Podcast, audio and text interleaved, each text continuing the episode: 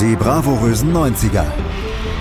Alles zu den goldenen Zeiten der Pop- und Rocksampler. Mit Jenny Wu und Andreas Thies.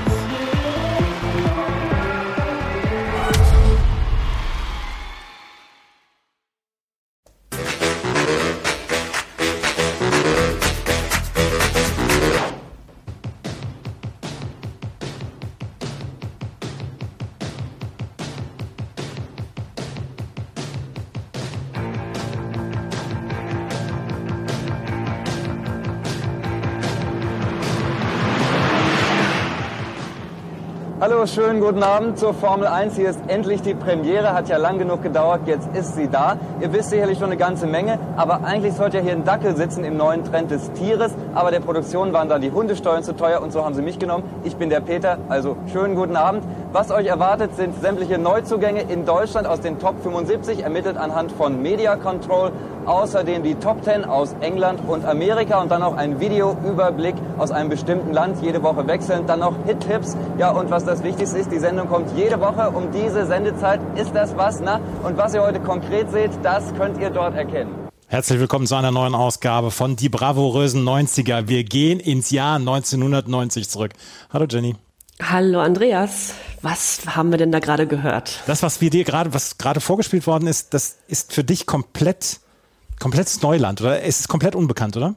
Es ist nicht komplett unbekannt, aber es hat mit einer Sendung zu tun, die du viel mehr verfolgt hast als ich damals. Es geht heute in diesem Podcast, wir haben ja gesagt, dass wir bei die bravourösen 90er jetzt abwechselnd eine Bravo-Hits und einen anderen Sampler besprechen werden. Es geht heute um die Formel 1 Wet Hits als zwei CD-Set über zwei Stunden Power-Hits aus dem Jahr 1990 und da wird natürlich die bravourösen 90er wird natürlich dort richtig gut gefeatured und da wollten wir natürlich äh, auf diesen Sampler zurückschauen und es geht um die Sendung Formel 1 und Formel 1 ist eine Sendung, die 1983 das erste Mal ausgestrahlt worden ist und ihr habt gerade den Moderator dieser Sendung damals gehört.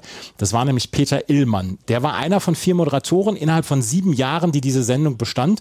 Samstags 14.45 Uhr kann ich mich erinnern, war jedenfalls die Sendezeit. Danach, das ging bis 15.30 Uhr ungefähr und dann fing die Bundesliga-Konferenz im Radio an. Das war, das war gesetzt damals, der Samstag.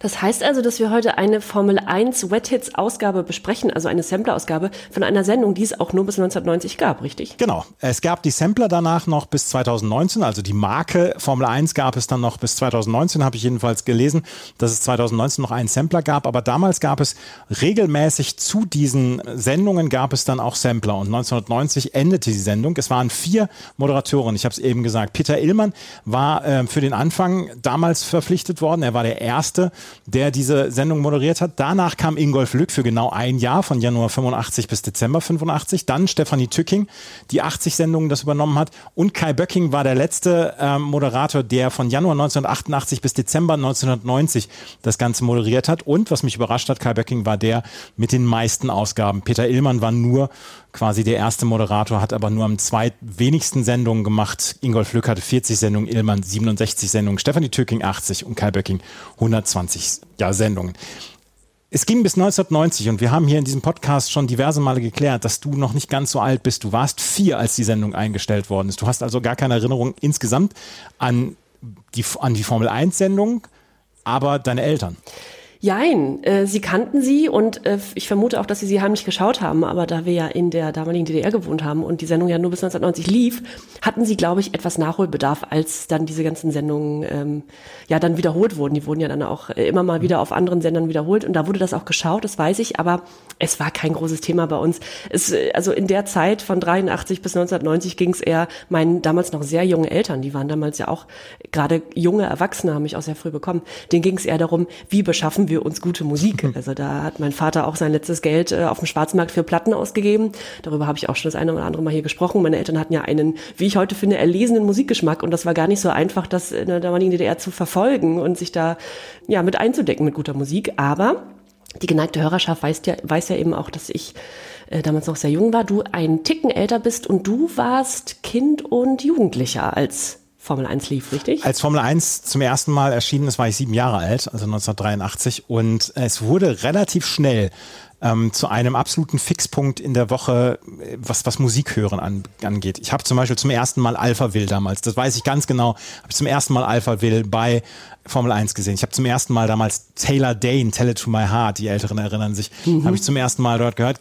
Gugu habe ich dort zum ersten Mal gesehen. Nick Kershaw, solche Leute. Und die haben sehr häufig dann wirklich auch Weltstars dort zu Gast gehabt in ihrer Sendung, haben kurze Interviews gemacht. Was mich immer gestört hat und was sie selber dann ja auch eingesehen haben, da sie nur eine Dreiviertelstunde Sendung haben, sie haben die Videos immer nur knapp angespielt. Das heißt, sie haben nie es komplett ausgespielt, sondern immer nur so eine Minute. Und dann hatten sie ein Video der Woche, was sie komplett ausgespielt haben, beziehungsweise etwas länger und nicht das, das komplette Lied. Aber du bekamst immer einen absoluten Überblick über die Charts, die von Media Control dann ja auch äh, erhoben worden sind. Ich habe ja schon mal gesagt, dass ich früher gedacht, das wäre eine Frau gewesen, Media Control, aber das war es gar nicht. Und das war ein absoluter Fixpunkt für uns. Wir waren vier Brüder und äh, wir haben das alle immer geguckt. Formel 1 war ein absoluter, war ein absoluter Fixpunkt in der Woche. Und dann kam irgendwann das Maskottchen Teasy noch dazu, also T-E-A-S-Y. Und dann war es natürlich in der Familie Thies, war natürlich, wir waren die größten Fans. Ich hab, Absolut verständlich. Ja. Teasy wird verschieden interpretiert, habe ich bei Wikipedia gelesen. Äh, zum Beispiel als Take It Easy, nimm's leicht, oder auch als Direktübersetzung von To Tease, beziehungsweise als Anlehnung an den Produzenten der Sendung Andreas Thiesmeier. Und da hoffe ich einfach, dass es die Anlehnung an den Andreas Thiesmeier war. Ich finde aber T-Easy, also Take It Easy, auch nicht schlecht. Alles drei ergibt irgendwie Sinn, aber es wird wahrscheinlich ja. der Thiesmeier sein. Hast du das Cover von der Formel 1 Wet Hits von 1990 mal äh, vor dir liegen? Ja, habe ich. Was macht Teasy da? Teasy ist der weiße Hund mit der Sonnenbrille. Ja, es, genau, er soll einen Hund darstellen. Ja, also er sitzt auf etwas Glitschigem. Das könnte ein, ja, was könnte das sein? Das weiß ein ich. Ein aufblasbares Tier, eine Schnecke, ein, ein Tees hat eine Sonnenbrille auf. Teasy. Hält einen Teasy, richtig, entschuldige. Das geht mir schon so leicht über die Lippen jetzt, Tees. Äh, und er hält eine Angel, an der ein Donut dran hängt. Mhm. Und dann sitzt er auf einem anderen ja, Tier, würde ich sagen, was die Zunge nach dem Donut rausstreckt. Es ist seltsam. Ja, vielleicht Drogen, vielleicht Wollust? Ich weiß mhm. es nicht. Irgendwie sowas. Wollust. Es sind ja auch die Wet Hits. Also ich nehme mal an, dass Wet Hits, das damit gemeint ist, dass es Badespaß ist, denn diese CD kam ja auch im Sommer 1990 raus. Vielleicht geht es ums Baden. Ja, da, davon gehe ich auch aus. Ich habe ähm, sehr, sehr viele schöne Erinnerungen an den Sommer 1990. Wie gesagt, du warst erst vier Jahre alt, aber ich war damals mit meiner Mutter und meinem nächstälteren Bruder, war ich damals auf Mutter-Kind-Kur in Berchtesgaden. Und 1990, ich habe irgendwann mal gesagt, ich kann Leute nicht ernst nehmen, die den Elfmeter von Andi Bremen 1990 im WM-Finale nicht gesehen haben. Ähm, da musste ich mich ja. dann mit der Zeit musste ich mich dran gewöhnen, dass es Menschen gibt, die deutlich jünger sind. Aber das habe ich damals in, in Berchtesgaden geguckt, dieses WM-Finale. Und wir werden natürlich auch gleich über die WM noch sprechen müssen, weil drei Songs sind klar, klar mit der WM 1990 verbunden. Und 1990, das Finale, habe ich im Beisein von einer Familie geguckt, die gerade aus äh, Ostdeutschland rübergekommen war und die ihren ersten Urlaub verbracht haben. Und die haben gesagt, ihr Sohn, der sei hoffnungsvoller Nachwuchsfußballspieler und der hofft, irgendwann in die Bundesliga zu kommen. Und ich meine, er war damals schon bei Hansa Rostock in der Bundesliga. Und es waren die Eltern damals von Thomas Ganzauge. Ach, guck an. Mhm. ja, der hat ja dann eine ganz okaye Karriere gemacht. Der hat noch. eine ganz okaye Karriere gemacht, ja. Und mit den Eltern haben wir damals das WM-Finale geguckt. Und ich weiß noch, dass der Vater von Thomas Ganzauge sich darüber beschwert hat, dass der Elfmeter von Andi Bremer, dass das dem, das Foul, das dem vorausgegangen war, dass das eine Schwalbe von Rudi Völler war. Ja, gut, da streiten sich die Geister bis heute. Ja, aber wir haben damals immer nach einem Sieg, nach einem Sieg von Deutschland, nach, wir haben das Achtelfinale zum Beispiel gegen gegen die Niederlande, dieses Skandal-Achtelfinale mit äh, Reikard und Völler, haben wir damals da auch geguckt. Ja. Und nach einem Sieg gab es für die Erwachsenen gab's einen Schnaps und für meinen Bruder und mhm. mich gab es ein Eis. Ich war erst 14. Es war, es war okay für uns dass wir da keinen okay. Schnaps bekommen haben. Ja. Absolut in Ordnung, ja. Ja, aber als du auf diesen Sampler geguckt hast, äh, was war so dein erstes Gefühl, als du diesen, auf diesen Sampler geguckt hast? Dass wir Songs dabei haben oder Musikrichtungen, die wir sonst noch nicht so vertreten hatten. Also da geht es jetzt um RB und New Jack Swing vor allem, also eine Musikrichtung, die wir jetzt noch gar nicht besprochen hatten. Und dass der insgesamt sehr funky ist. Mhm. Das habe ich mir auch gedacht und das war so ein bisschen äh, viele Vorgänger dann ja auch so vom, vom Rap, von R&B etc. Und was mir aufgefallen ist, es sind zweimal 15 Songs drauf, aber die haben sich zwischendurch Zeit gelassen. Es gibt da Songs drauf, die über sechs Minuten dauern. Und das ist etwas für, wir merken es dann ja auch bei den Bravo-Hits, das ist unüblich dann im Laufe der Zeit geworden, dass es nur noch diese Radio-Single-Länge von 3,30 und so sein sollte. Aber hier gab es Songs, auf denen man sich Zeit gelassen hat. Ja, Gary Moore zum Beispiel. Ja, über der sechs hat, Minuten. Der, der, kriegt, der kriegt sechs Minuten, ja. Und Technotronic, da wird auch nochmal abgepumpt, sechs Minuten lang. Schön. ja. Und ich habe sehr viel Spaß in der Vorbereitung gehabt auf diesen Podcast. Und Absolut. Ja. Wir sprechen gleich über die CD1 und da das, das fängt gleich an mit einem, einem absoluten Top-Hit der 90er. Das alles gleich hier bei die bravourösen 90er. Zu den Formel 1 Wet-Hits. Ich habe leider kein genaues Datum. 1990 auf jeden Fall erschienen, kurz vor oder vielleicht auch nach der WM.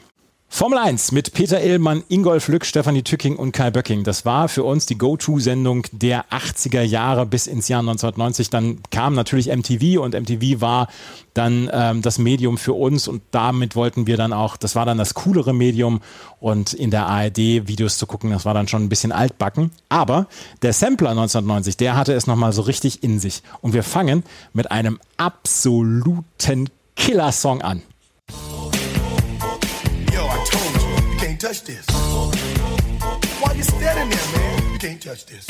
Yo, sound the bell. School is in, sucker. You can't touch this. Give me a song or rhythm, making them sweat. That's what I'm giving them now. Da, da schraubt man sich schon zu Boden, oder? Kannst du die Bewegung nachmachen von MC Hammer? Nee, überhaupt nicht. Konnte ich auch nie. Und dieses nee. Parallel da. Wer äh, kann denn das? ja. Gibt es Menschen, die das können? Schickt uns Videos für unseren Instagram-Kanal. Hier kommt Bravo. Ja, dies, dieser Step, dieses, dieses dieser Sidestep von, von MC Hammer. Und äh, Stop, it's Hammer Time. Und dann ist auf jeden Fall eine, eine, eine absolute legendäre Bewegung. MC Hammer, You Can't Touch This. Ist einer der größten Songs, glaube ich, der 80er Jahre, den wir dort erlebt haben. Ähm, oder der 90er Jahre, Entschuldigung. MC Hammer hieß eigentlich Stanley Kirk Burrell ähm, ist jetzt schon 61 Jahre alt, ist in äh, 1962 in Oakland äh, zur Welt gekommen. Amerikanischer Rapper und sein Künstlername hat zwischendurch gewechselt von MC Hammer zu Hammer und dann wieder zurück zu MC Hammer. Und ähm, er wurde in den frühen 90, 1990er Jahren unter anderem dadurch bekannt, dass er eigentlich eher zu den Guten gehören wollte. Also er war eigentlich eher so der christliche, der anständige Bürger und war nicht so dieser Gangster-Rapper, wie es vielleicht damals auch schon so ein kleines bisschen das Bild davon gab. Und äh, die Plattenfirma wollte mit ihm ein unanstößiges Bild eines Rappers aufbauen. Und das wurde natürlich in der Szene so ein kleines bisschen belächelt und wurde gesagt, ja, also ist schon ein bisschen langweilig. Aber insgesamt war er Anfang der 90er Jahre einer der erfolgreichsten Rapper überhaupt. Markenzeichen, dieser Sidestep, den wir eben äh, dann auch angesprochen haben, das müssen wir auch nochmal bei Instagram dann bringen. Äh, seine Hammer Pants, also der hatte so, so Puffhosen hat er an, so weite, goldene. Und sein Tanzstil war natürlich wirklich legendär. You Can Touch This ist im Januar 1990 veröffentlicht worden, ähm, hatte ein Melodiesample aus Super Freak von Rick James und damals auch so ein kleines bisschen Ähnlichkeit mit dem Kommissar von Falco dann auch gehabt haben, viele Leute gesagt. Burrell war eigentlich Baseballspieler, wollte bei den Oakland Athletics als Profi durchstarten, das hat aber nicht geschafft.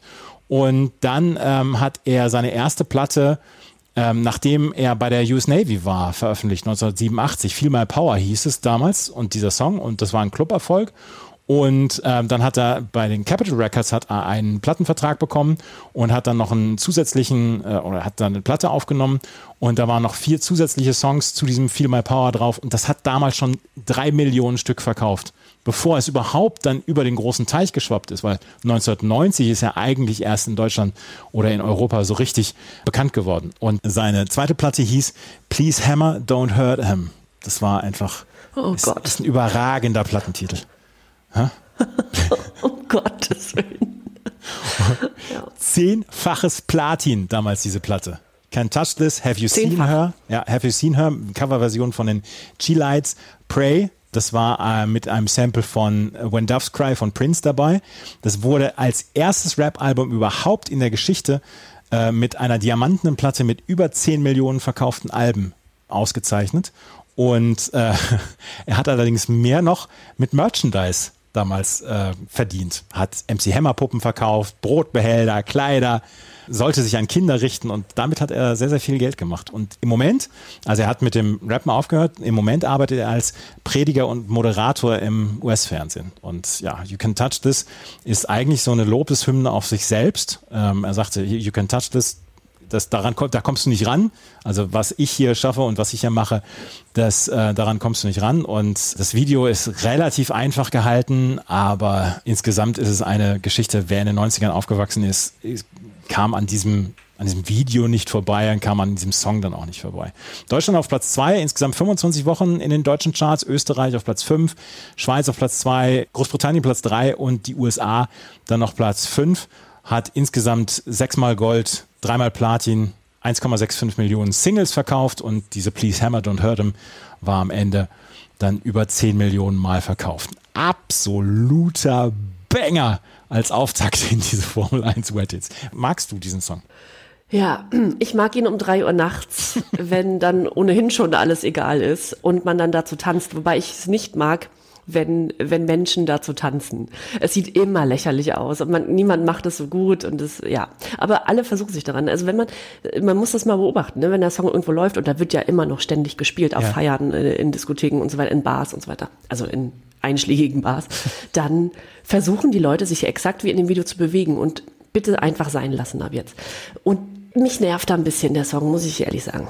Wie geht's dir damit? Ach, wenn man selber danach tanzt und morgens um drei Uhr, wenn alles egal ist, denkt man ja auch, man hat diesen, man hat diesen äh, Step total gut drauf. Das denkt man immer, wenn man tanzt, dass man, dass man gut aussieht, dass das irgendwie hinhaut.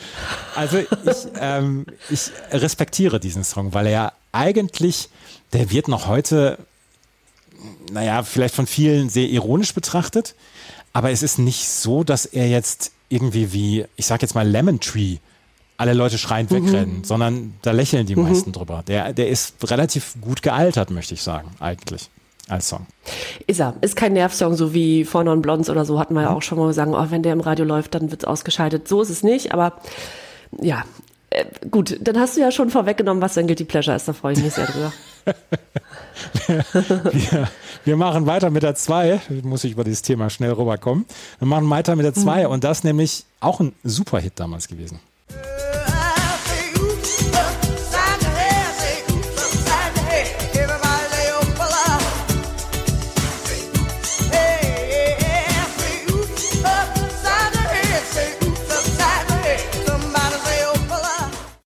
Oh, es ist eine coole Stimme und das ist so ein cooler. Richtig gut. Also so eine coole Stelle auch in diesem Song. Da ist nichts angestrengt oder so in diesem, in diesem Song. Nee, sehr, sehr lässig, ja. Ach ja. Snap mit Oops Up. Wir haben über den vielleicht größten Hit der 90er äh, mit Rhythm as a Dancer ja auch schon gesprochen in einer der Bravo Hits Ausgaben. Auf den älteren Ausgaben findet sich das. Und das ist Snap und das war, wir haben schon drüber gesprochen, deutsche Eurodance-Gruppe, die sich 1989 gefunden hat. Sie wurde von den Produzenten Michael Münzing und Luca Anzilotti gegründet und insgesamt gab es 1000 Line-Up-Changes. Es gibt Snap immer noch, jetzt in der wahrscheinlich 15. Ähm, Kombination. Es waren Theo Austin, Turbo B, Nicky Harris, Penny Ford dabei und sie haben als ersten Single-Hit damals 1989 The Power gehabt Got the Power, Agathe Bauer, wie die meisten sich daran erinnern können.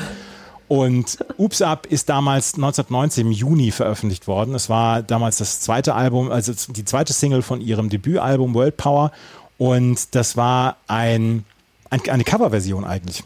Es war 1980 nämlich die Gap Band, die diesen Song Oops Upside Your Hand geschrieben hat und auch veröffentlicht hat. Damals noch mit einem mediokren, mittelmäßigen Erfolg und mit dem Snap-Cover ist es wirklich durch die, die Decke gegangen. Snap, Oops Up war damals ein absoluter Bringer in den äh, deutschen Charts damals auf Platz Achso, West Germany 1990 noch auf Platz zwei in den westdeutschen Charts. Und ähm, es war in Kanada war es auf, den, auf Platz eins, in Griechenland auf Platz eins, ist in Europa wirklich komplett durch die Decke gegangen. Und es war auf den deutschen Jahrescharts oder in den deutschen Jahrescharts 1990 war es am Ende auf Platz fünf. Es gab also wirklich nur vier Songs, die noch erfolgreicher waren als dieser Song. Und diese Version von Oops Up, die mag ich so gern. Aber wir könnten auch hier auf Instagram nochmal die 1980er Version von, The, von der Gap Band dann bringen, weil das ist ein guter, ja. ein guter Übergang auf dieses Ding. Snap, Oops Up mit auf der Nummer zwei. Willst du mal weitermachen? Ja, Titel Nummer drei spielen wir nicht an. Das ist Guru Josh mit Whose Law Is It Anyway? Sagt er dir noch was? Ich kenne nur Infinity. Das hatte mein Bruder als Single damals. Ja. Der, der, der Top-Hit von, von Guru Josh oder Josh. Also der heißt wirklich mhm. Guru Josh, oder? Ich habe immer Guru Josh Ich nehme es an. Ja. Ah, ja. Mich aber auch nicht festlegen. Ja, ich glaube, du hast recht. Guru Josh. Wir haben damals immer Guru Josh gesagt. Vielleicht hieß der Joscha oder so oder Joschka. Äh, Guru Josh. Agathe, pa Agathe Bauer, ne? ja, genau. Nee, ähm, Guru Josh. Infinity mhm. war halt ein Monster-Hit, das war wahrscheinlich so der zweite ja. Hit von denen, ne? Aber der nächste, ja. der nächste Song ist nochmal. Oh, der nächste, ja. Den, äh, der hat auch ganz schön was mit mir gemacht in der Vorbereitung. Da hören wir rein.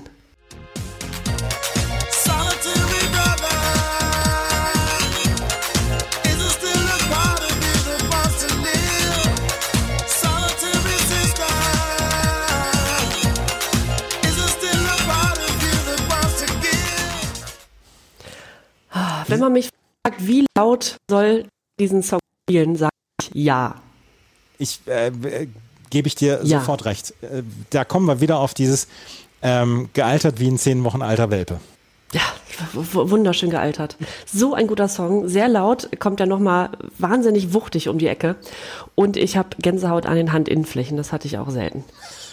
Richtig gut. Adamski. Habe ich noch nie gehabt. Gänsehaut an den Handinnenflächen. Ich auch nicht, war das, das war glatt gelogen, aber so. irgendwie muss man ja man muss noch eine Steigerung finden. Ja, Adamski mit Killer, so heißt dieser Song, ein Killer-Song. Und Adamski mag zwar auch einigen Begriff sein, aber die Stimme des Sängers, der hier zu hören war, die ist den meisten ein Begriff. Das ist Seal. Und 1990 kommt Killer raus. Seal ist damals 27 Jahre alt. Und obwohl Seal damals nicht mehr auf dem Cover das Single zu sehen ist, aber den Song mitgeschrieben und eben auch gesungen hat, ist es der Beginn seiner Karriere. Kurze Zeit später, noch im selben Jahr, veröffentlicht Seal dann auch seinen ersten Hit Crazy und wird damit zum Weltstar. Der Rest ist ja auch Geschichte.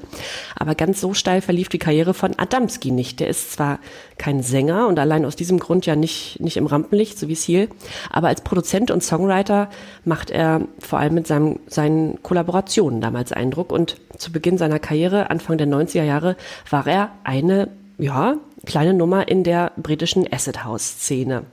Später wurden seine Produktionen durchaus poppiger, aber die Bandbreite seiner Feature Artists ist relativ imposant. Er nahm zum Beispiel mit Elton John auf, mit Africa Bambata oder 1992 den Titel Get Your Body, auf dem Nina Hagen singt.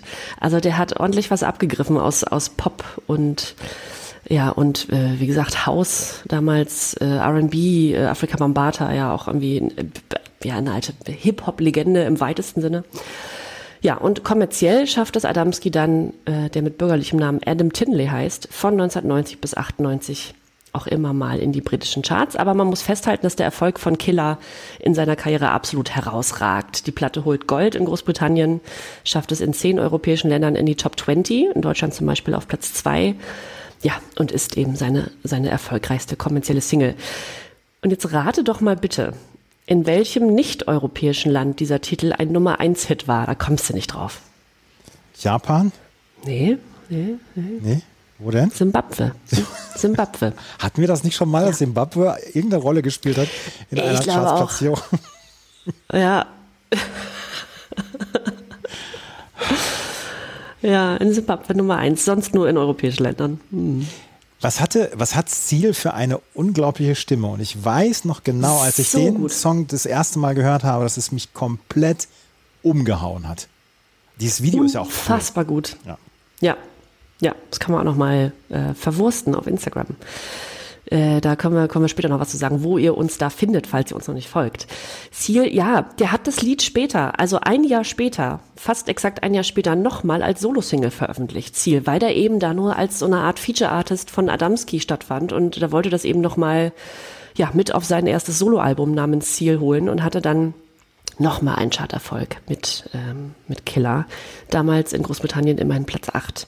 Ja, und zwei Jahre später erhielt der Titel nochmal eine Art Adelung, als nämlich George Michael den Song live in der Wembley Arena sang und ihn anschließend zusammen mit einer anderen Interpretation eines Songs, das war Papa Was a Rolling Stone damals, äh, herausbrachte und beide Hits als Medley-Version zusammen ähm, herausbrachte. Und ja, man kennt auch diese George Michael-Version noch relativ gut. Das war auch sehr, sehr erfolgreich damals das war eine tolle Version, aber die, ich ziehe dann immer noch die Seal-Adamski-Version vor, weil, also wie gesagt, die strahlt Coolness aus allen Poren.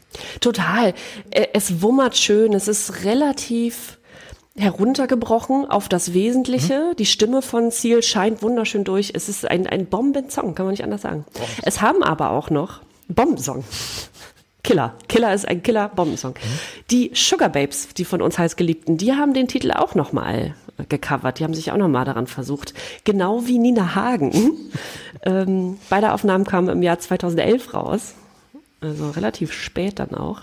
Ich würde eine, Und ich finde, dass, ich würde eine ja. Sugar Babes Cover CD würde ich kaufen. Die haben nämlich damals hier äh, ähm, Looks Good on the Dance Floor haben sie ja damals auch gecovert. Ja. Von Arctic Monkeys. Exakt.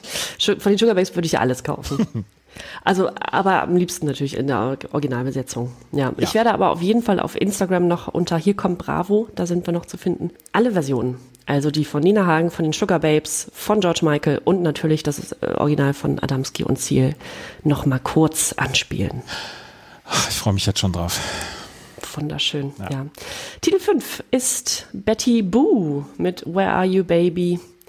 Titel 6 ist äh, Double D featuring Dunny mit Found Love. Vielleicht ähm, reden wir dazu noch äh, oder hören wir dazu später noch was. Und die Nummer 7 gehört dir. Die gehört mir. Das ist nämlich auch eine Band, die in den 80ern eine ganz große Nummer war und ähm, die haben diesen Song damals veröffentlicht.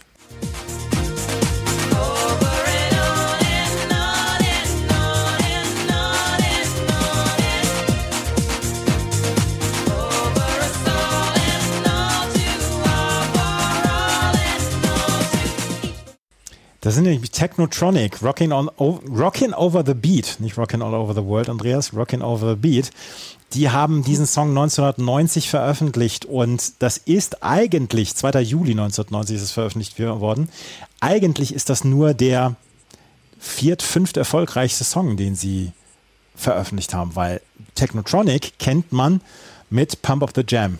Das kennen sicherlich die meisten, die in den 80ern, 90ern groß geworden sind. Pump Up the Jam, Werner hat dann Pump Up das Bier irgendwann mal dazu gemacht und so. Wunderschön. Ähm, wunderschön, ja. Dann gab Werner es, wichtig, ja. ja genau. Dann gab es noch Get Up als ähm, Single von Technotronic. This Beat is Tokotronic. Das waren alles erfolgreichere Songs und auch später noch der Technotronic Mega Mix, der, ich glaube, den kriegen wir nachher noch, oder?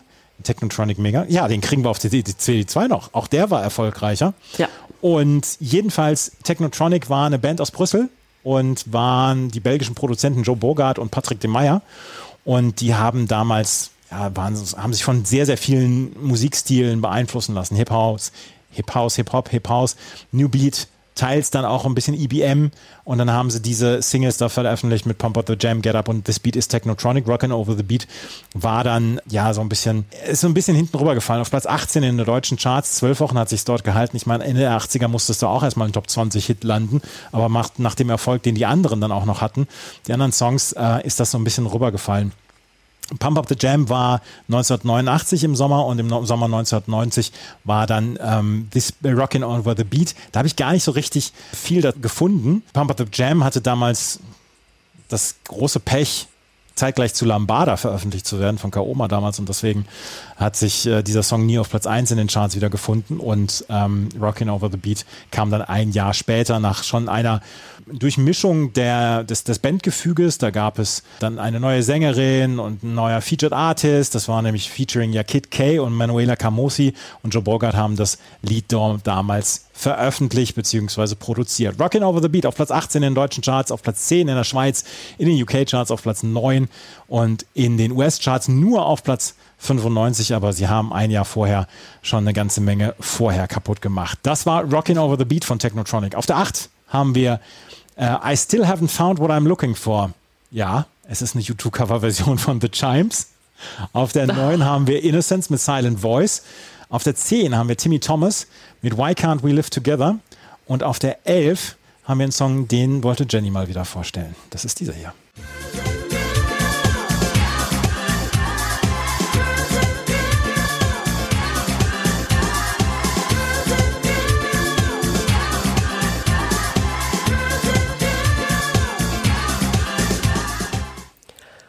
Oh, es ist 1990. Wir sitzen zu viert in einem viel zu engen Lader und fahren an den Gardasee. Ab über den Brenner. es ist schweineheiß im Auto. Wir tragen alle Ballonseide und dieses Lied läuft. ja, da ist, doch, da ist doch damals schon, da sind doch alle mitgewippt. Da hat da, da die Stoßdämpfer vom Lader wurden dort damals doch schon einen größeren Test unterzogen. Aber absolut. Das ist so ein bisschen Italo-Disco, da kommen wir gleich noch zu. Aber, also der Sound kommt aus Italien, aber diese Combo nennt sich 49ers. Der Song heißt Girl to Girl. Und für alle Hörerinnen und Hörer, die sich für Football interessieren, ja, sie haben sich nach den San Francisco 49ers benannt. Dabei sind sie jedenfalls geografisch ziemlich weit weg von der Ostküste. Sie waren ein Dance-Projekt aus Italien. Es gab sie nur sechs Jahre. Von 1989, als sie ihren ersten Hit Touch Me hatten, bis 1995. Und Touch Me, die Debütsingle, war ihr erfolgreichster Titel. Diese Nummer hier, Girl to Girl, war die dritte Single-Veröffentlichung der beiden und landete in den Schweizer Charts auf Platz 20, in Großbritannien auf 31 und in Deutschland nur Platz 70. Also war gar nicht so ein großer Hit. Am erfolgreichsten waren die beiden in ihrer kurzen Karriere tatsächlich nicht in ihrer Heimat Italien, sondern in Großbritannien. Und auch ihre letzte Single, die 1995 erschien, schaffte es auch nur noch in die britischen Charts. Es war eine kurze, knackige Karriere und wie gesagt, in Großbritannien kam dieser Sound sehr gut an. Wenn ich die beiden sage, dann meine ich DJ Gianfranco Bortoletti. Allein der Name schon. So klangen damals italienische Stürmer. Ja. Und die haben 22 Tore beim SSC Neapel geschossen. Exakt. DJ Gianfranco Bortoletti und eine Sängerin. Und das, ich sage eine Sängerin, weil es verschiedene waren. Zuletzt, ab 1991, war es Anne-Marie Smith. Die zwei Jahre zuvor teilten sich Alicia Warren und Dawn Mitchell das Mikro. Ja, das sind englische bzw. amerikanisch klingende Namen. Äh, die Damen waren glaube ich, auch in Italien zu Hause, aber hatten verschiedene Hintergründe. Ja, und auf unserem Lieblingsportal hitparade.ch wird sich gestritten, ob das denn nun Italo-Disco sei. Denn eigentlich war diese Zeit ja schon vorbei, hatte ihre Hochzeit in den 80ern, aber es klingt eben so wunderbar nach Italo-Disco und auch auf Wikipedia fällt, fällt der Begriff, nämlich in einem sehr schönen Satz, den ich abschließend nochmal zitieren möchte. Die Reime, die oft den Refrain bei Italo House Sounds bilden, ergeben gewöhnlich nur in einer sehr impressionistischen Weise Sinn, wenn überhaupt. das ist ein super schöner Satz. ja, natürlich ergibt der Song überhaupt keinen Sinn, aber es ist ein herrlicher Sommersong. Ja, ist es. Äh, auf jeden Fall ist es ein herrlicher Sommersong. Er ist allerdings, als ich mir die CD zweimal jetzt angehört habe, ist er so ein kleines bisschen untergegangen bei mir in den gesamten anderen Songs. Und da habe ich zwischendurch gedacht, hm, sind die vielleicht etwas schwächer gealtert, diese Songs? Weil ich hatte das Gefühl, die haben sich nicht mehr so richtig unterschieden. Da war es die 49ers, vorher Timmy Thomas, dann auf der 12 haben wir MCB featuring Daisy D mit Crazy noch, auch Beats for You featuring ja. Anthony Roach mit It's Not Over. Und da habe ich gedacht, da hatte die, diese CD, die Formel 1 Wet so eine kleine Länge zwischendurch. Findest du ja. Also mir, ja, ja gut. Wenn man die Musik mag und wenn man dort was anfangen kann und die nebenbei hört und nicht, also nicht ganz aktiv hört und denkt, hm, was ist denn da, was kann ich da jetzt rausziehen, vielleicht auch, ja. vielleicht auch inhaltlich, dann ist das wahrscheinlich nix. Aber so im Auto auf dem Weg in den Sommerurlaub ist das ja ganz okay und dann finde ich es auch nicht schlecht, wenn es ein bisschen Längen hat. Aber ja, stimmt schon, Girl to Girl ist ähnlich zu anderen Songs, die wir drauf haben. Klingt auch ein bisschen nach Sabrina oder Sandra. Ne? Ja, absolut. Ähm, äh, das ist wirklich so. Und ähm, es ist auf jeden Fall auf der 11, auf der 12, ich habe schon angesprochen, MCB featuring Daisy D mit Crazy, Beats for You auf der 13 featuring Anthony Roach mit It's Not Over und dann haben wir Chocolate, die Originalversion, wir hatten nämlich schon mal die Coverversion davon, Ritmo della Noche von Chocolate. Weißt du noch, wie wir uns darüber damals unterhalten haben? Naja, Verona damals ja noch Feldbusch spielte ja, dort eine Rolle, ja. oder was meinst du? Mit Piotr Trochowski, Ritmo della Troce. Oh, wow, richtig. Das war, die, das war unsere Sternstunde. Das war eine Sternstunde. Modelle. Es gibt, äh, Nach, nachzuhören in der Folge drei oder vier. Ja, es gibt leider, das Video gibt es nicht mehr. Und ich habe den, den Typen, der das damals hochgeladen hat, habe ich angesprochen, ähm, er wollte es nicht mehr hochladen. Seid ihr bereit für den Rittmodeller Trotsche? Erklär es einmal kurz für Hörerinnen und Hörer, die es nicht wissen. Äh, es gab so ein, so ein Highlight-Video von Piotr Trochowski und dessen Spitzname war Trotsche. Und ähm, da hat ein ähm, User auf YouTube ein Video unterlegt mit den Highlight-Szenen von Piotr Trochowski und davor dann so geschrieben, seid ihr bereit für den Rhythmodeller Trotsche? Das ist immer noch sehr, sehr gut. Ja, Ritmo della Noche von Chocolate. Und dann haben wir noch die Titelmelodie oder den Titelsong des ersten Ninja, Teenage Mutant Ninja Turtles Film, Turtle Power von Partners in Crime, ist noch auf der 15 und der schließt diese erste CD ab und also ich bin, ich bin jetzt schon hoch zufrieden mit dieser CD. Oder? Total. Und es wird ja noch besser. Ja, Es wird, es wird gleich noch besser. Es kommen gleich Songs. Ich behaupte gleich, dass wir den besten Song hören, der je in diesem Podcast angespielt worden ist. Das gleich alles hier bei die bravourösen 90er und der Formel 1 Wet Hits aus dem Jahr 1990. Da habe ich einen wunderschönen Cliffhanger gebracht, kurz vor der Werbung. Den werden wir gleich auflösen. Wir werden aber als erstes über einen Song sprechen, den Jenny mal wieder vorbereitet hat. Und das ist dieser hier. Oh,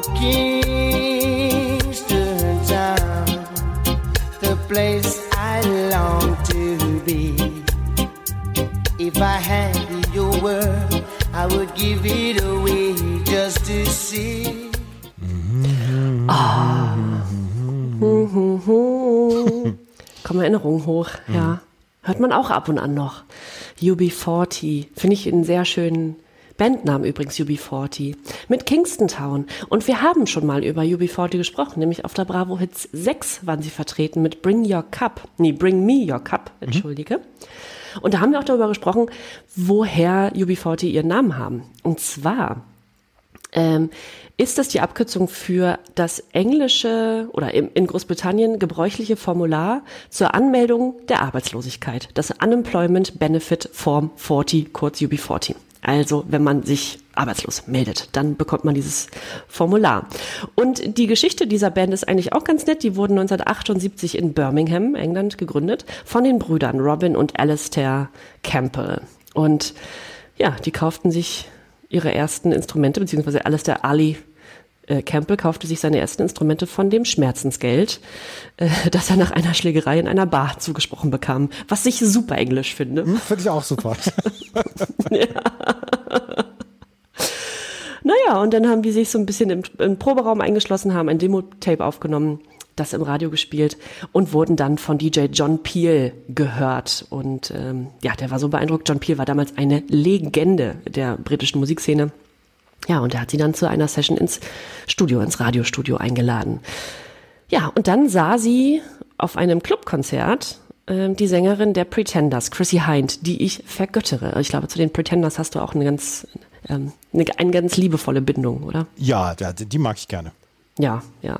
Chrissy Hind, die ähm, lud die UB40 Boys ähm, als Vorgruppe ein zu ihrer Pretenders Tour. 1980 war das dann.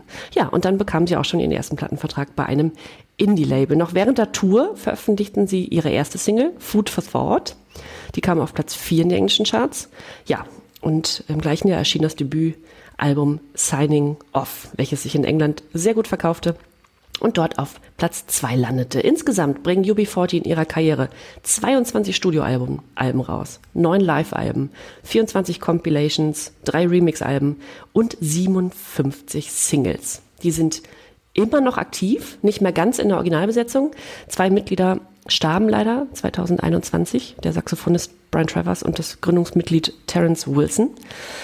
Und ähm, ja, aber mehr als 23,3 Millionen Tonträger haben UB40 bisher verkauft. Allein geschätzte 11,5 Millionen in ihrer Heimat, Großbritannien. Wenn du seit 40 Jahren Musik machen würdest, hättest du ja. ein Problem damit, dass dein einziger Nummer 1 Hit, den du in den großen Märkten hast, eine Coverversion eines Elvis Presley Songs ist?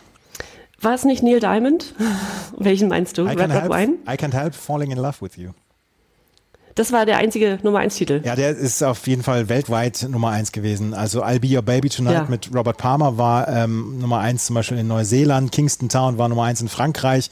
Aber der absolut größte Hit ist eine Coverversion von Elvis Presley. Hättest du damit persönlich ein Problem? ja, ich als Elvis oder ich als UB40? Du als UB40. ja. Naja, sie haben ja einiges gecovert. Insofern war das mit einzurechnen. Äh, ich glaube aber, das würde ein bisschen an meiner Ehre kratzen. Als Musiker, als Songwriter, als, ja, ja. Ist auf jeden Fall, wie gesagt, damals der größte Hit von ihnen gewesen. Ja, aber der erfolgreichste, also kommerziell erfolgreichste, war doch Red Red Wine. War es das? Ich glaube, das können wir nochmal nachschauen. Ja, gut, der, hat, der, der, ist, der, ist auch, der ist auch 1983 ist der auch komplett durch die Decke gegangen. Du hast recht, du hast recht. Komplett, ja, mhm. naja, klar. Also sogar zweimal hintereinander. Also der, die haben das gecovert von Neil Diamond eben äh, 1983 und dann nochmal fünf Jahre später 1988 und beide Male mit, ja, mit richtig großem Erfolg. Aber dieser Titel hier von 1990, den wir gerade gehört haben, war auch ziemlich erfolgreich. Also sie hat ein paar, na klar, in 40 Jahren Musikkarriere, da ist ein bisschen was bei rumgekommen. Dieser hier, Platz 5 und Gold in Deutschland, immerhin in Deutschland. Spanien in ihrer Heimat Platin, Platz 4, Platz 5 in Österreich und 8 in der Schweiz. Und ähm, dieser Titel hier ist übrigens auch ein Cover, und zwar von Lord Creator aus dem Jahr 1964 ursprünglich.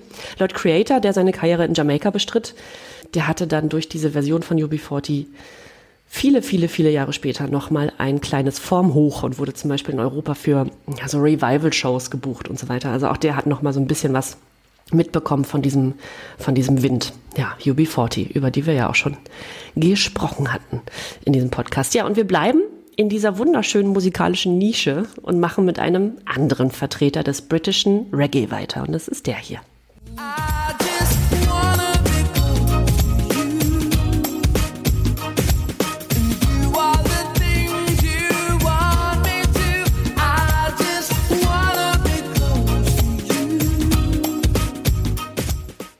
Ist das was für die Kuschelrock? Ja, wahrscheinlich. Ich persönlich, ich würde es nicht als schlecht gealtert bezeichnen. Ich habe diesen Song im Formatradio seit 1990 15.000 Mal gehört und kann ihn nicht mehr hören. Mhm, geht mir ähnlich. Hm. Ich wusste auch nie, also ich wusste es, aber es ist mir nie eingefallen, dass der von Maxi Priest ist, Close mhm. to You. Ich, man kennt den Titel natürlich und man hört ihn ständig auch immer noch, aber dass es Maxi Priest war, den ich wirklich als, den ich kannte vom, vom Namen, den ich aber wirklich als so ein als so echten Reggae-Künstler quasi verortet hatte, dass der eben so einen poppigen Hit hatte, das war mir gar nichts, das habe ich nie so richtig zusammenbekommen, ehrlich gesagt. Also Maxi Priest hätte ich damit jetzt auch nicht verbunden als erstes, aber ergibt dann ja am Ende auch schon Sinn. Ja, absolut. Äh, das Musikmagazin Rolling Stone bezeichnet ihn als den Luther Vandross des Reggae. so viel, so viel. Bis jetzt weiß man nicht, ob das jetzt, ob das, wie gut das ist. So. Maxi Priest ist als Max Alfred Elliot in Lewisham, London, Südlondon zur Welt gekommen. 1961 war das. Und seine Eltern sind jamaikanische Einwanderer. Und er hat schon sehr früh im Gospel Gospelchor gesungen und kam eben auch durch seine Eltern, durch seine Wurzeln sehr früh mit Reggae in Kontakt und schlug sich dann als junger Erwachsener, als Zimmermann, als Schreiner rum, bis er dann immer tiefer in die Londoner Musikszene tauchte und dann 1985 seine erste Single veröffentlicht hat. Damals war er 24 Jahre alt und die ist dann direkt ein kleiner Charterfolg. Platz 54 in Großbritannien ist für diese Art der Musik in so jungen Jahren und für die erste Single gar nicht mal so schlecht. Dann folgen einige Veröffentlichungen, die ihn äh, immer mal auch in Großbritannien in die Charts bringen. Aber dieser hier ist dann wohl der größte Erfolg, Close to You. Fast schon soulig, R&B-ig, kann man sagen äh, unterscheidet sich der Titel auch ein bisschen von den anderen Priest-Veröffentlichungen und trifft einen Nerv. In den USA hat Priest seinen größten Erfolg. Da holt die Platte nämlich Gold und Platz 1 der Charts. In Deutschland Platz 4, Großbritannien auf Platz 7, Österreich Platz 8 und so weiter. Ebenfalls mit Gold ausgezeichnet wird die Platte in Australien, Neuseeland und Schweden was ich auch ganz interessant finde. Also diese Kombination. Es kam eben sehr gut an. Es war ein Schmusesong, wenn man so will. Ein tanzbarer Schmusesong. Haben wir auch nicht so häufig. Nordeuropa immer ein sicherer Hafen für tanzbare Schmusesongs. Schweden, weißt du? ja, naja, so richtig will sich dieser Erfolg nicht wiederholen. 96 wird es dann nochmal Uncharted für Maxi Priest immerhin, zusammen mit Shaggy, nämlich. Den haben wir beim letzten Mal dabei gehabt, Shaggy. Und die zwei nehmen den Titel That Girl auf, holen damit nochmal Gold in Australien und haben einen weltweiten Charterfolg. Das war dann also sechs Jahre später, 1996. Ja, bis heute arbeitet Priest eigentlich an Musik, lässt sich von Shaggy produzieren zum Beispiel. Die hatten zuletzt auch 2019 noch einen Song zusammen veröffentlicht, war jetzt nicht massig erfolgreich, aber immerhin hat die beiden die Musik auch zusammengeschweißt und sie produzieren sich immer noch gegenseitig beziehungsweise schreiben sich Songs. Das finde ich, finde ich ganz interessant, dass die beiden so ein enges musikalisches äh, Verbündnis haben. Ja, und jetzt schließt sich unser Nischenkreis auch wieder hier im Podcast. Er arbeitet auch mit UB40 zusammen. Ja, es hieß sogar Siehste, Großbritannien, Reggae, das, da kommt einiges zusammen. Ähm, die waren ja auch zur selben Zeit populär. Ja, es hieß auch eine kurze Zeit, nämlich um 2008 rum, glaube ich, dass Priest der neue Sänger von UB40 werden könnte. Das wurde aber relativ schnell entkräftet. Aber es besteht immer auch noch eine Zusammenarbeit und eine künstlerische Ebene. Ja, und Priest hat übrigens zwei Söhne, die ebenfalls Sänger sind. Der in Australien lebende Marvin Priest und Ryan Elliott. Und Ryan Elliott gehörte zur britischen Boyband Ultimate Chaos. Chaos mit K. Und das sagte mir auch noch was, habe ich mal nachgeschaut. Die waren auch schon in den 90er Jahren, jetzt wird es ein bisschen wirr, die waren schon in den 90er Jahren super populär wurden damals von, ich glaube, Simon Cowell, der quasi mhm. der Dieter Bohlen von Großbritannien, von dem produziert und waren damals, also auf dem Peak ihrer Karriere, so in den, so 94 bis 96, waren die Teenager. Also ich glaube, als ich die Band zusammenstellte, Ultimate Chaos, war das jüngste Mitglied neun Jahre alt. Das war also äh, viel zu früh aus heutiger Sicht, aber sie waren eben Teenage-Jungs und waren in den 90ern schon Superstars, quasi zeitgleich als von dem einen Mitglied, Ryan Elliott, nämlich der Vater, super erfolgreich als Maxi Priest unterwegs war. Das ist schon, den hat er aber anscheinend etwas früher bekommen, den Sohn, ja. Du erzählst immer ja, wilde so. Geschichten. Wilde Geschichten, ja, man muss ja auch ein bisschen mal ins Private gucken. Andreas, ich finde, jetzt kommt so ein bisschen unser Highlight. Ich freue mich schon die ganze Zeit auf den nächsten Titel und ich möchte ihn dir überlassen. Ich habe es vorhin gesagt, als ich äh, die CD1 beschlossen habe. Vielleicht der beste, wahrscheinlich der beste Song, der hier jemals in diesem Podcast vorgestellt worden ist. It's a shame.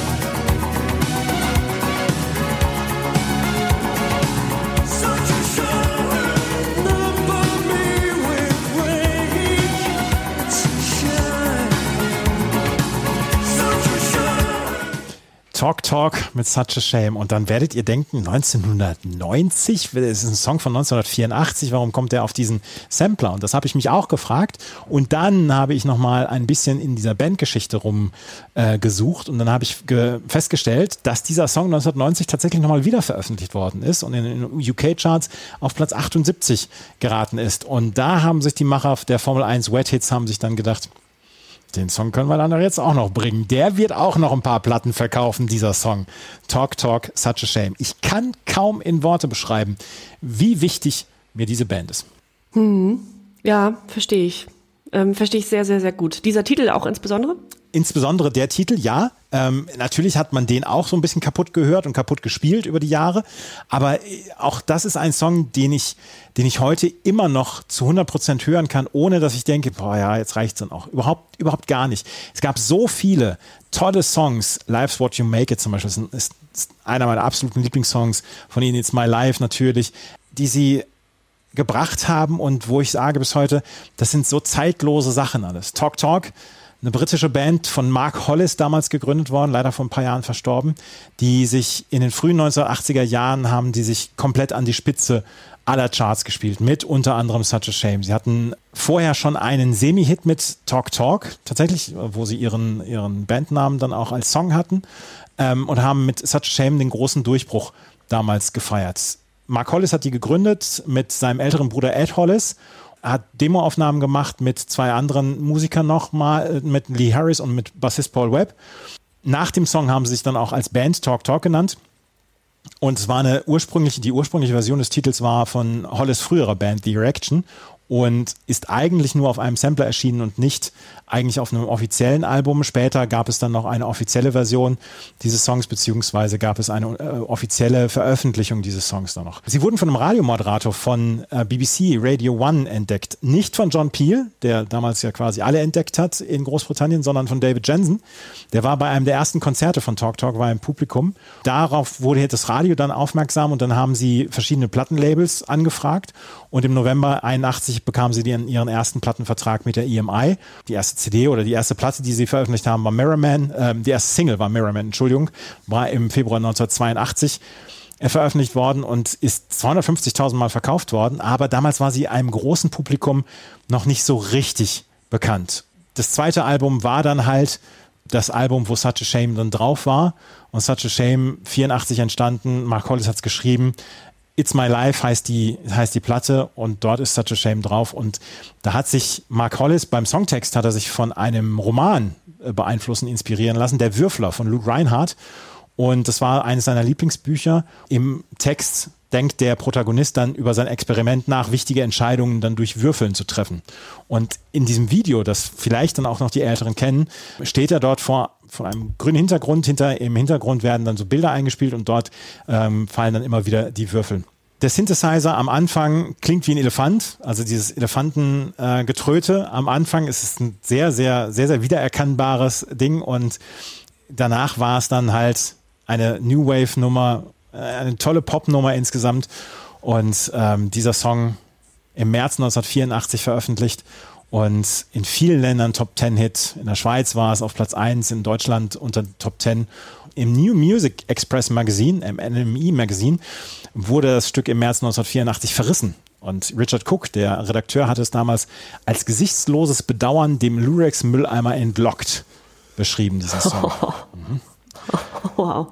Enorm viele Coverversionen, also Such a Shame auf Platz 2 in deutschen Charts, 23 Wochen, auf Platz 2 in den österreichischen Charts, auf Platz 1 in der Schweiz, in den UK-Charts nur auf Platz 49, auf Platz 89 in den US-Charts. In UK kam es dann nochmal 1990 raus und äh, erreichte dann Platz 78. Es gibt diverse Coverversionen, unter anderem von Sandra. Irgendwie hat Sandra ganz, ganz wichtige Songs immer gecovert. Oh nein, nein. James Last hat es 1984 auch gecovert. Hm. Fancy, Nouvelle Vague ja, unter okay. anderem, Experience haben es gecovert. Und oh, ja, wow. dieser Song ist mir sehr, sehr, sehr am Herzen. Schön, dass er dabei ist, ja. Ich finde es auch total toll, dass er dabei ist, weil ich habe damit überhaupt nicht gerechnet, bei einem Sampler von 1990 einen Song aus dem Jahr 1984 dort zu hören. Ja. Aber er wurde zu dem Zeitpunkt dort wieder veröffentlicht. Auf der 4 ist dann ein Song von Gary Moore, Still Got the Blues, wir haben drüber gesprochen. Man hat sich sehr viel Zeit gelassen. 608 dauert dieses Lied und es fühlt sich an wie 1608, dieser Song so ein bisschen. Ja, bei dem Song muss man das leider sagen. Ja. ja. Dann haben wir Eleanor Miles mit Love Is. Black Velvet kennen die meisten vielleicht von Eleanor Miles als ihren großen Hit. Dann auf der 6 haben wir BB Queen mit Blues House. Und auf der 7 fängt jetzt die, das Triumvirat der WM-Songs von 1990 an. Und das hier wahrscheinlich der größte Hit dieser WM 1990. Not die Magic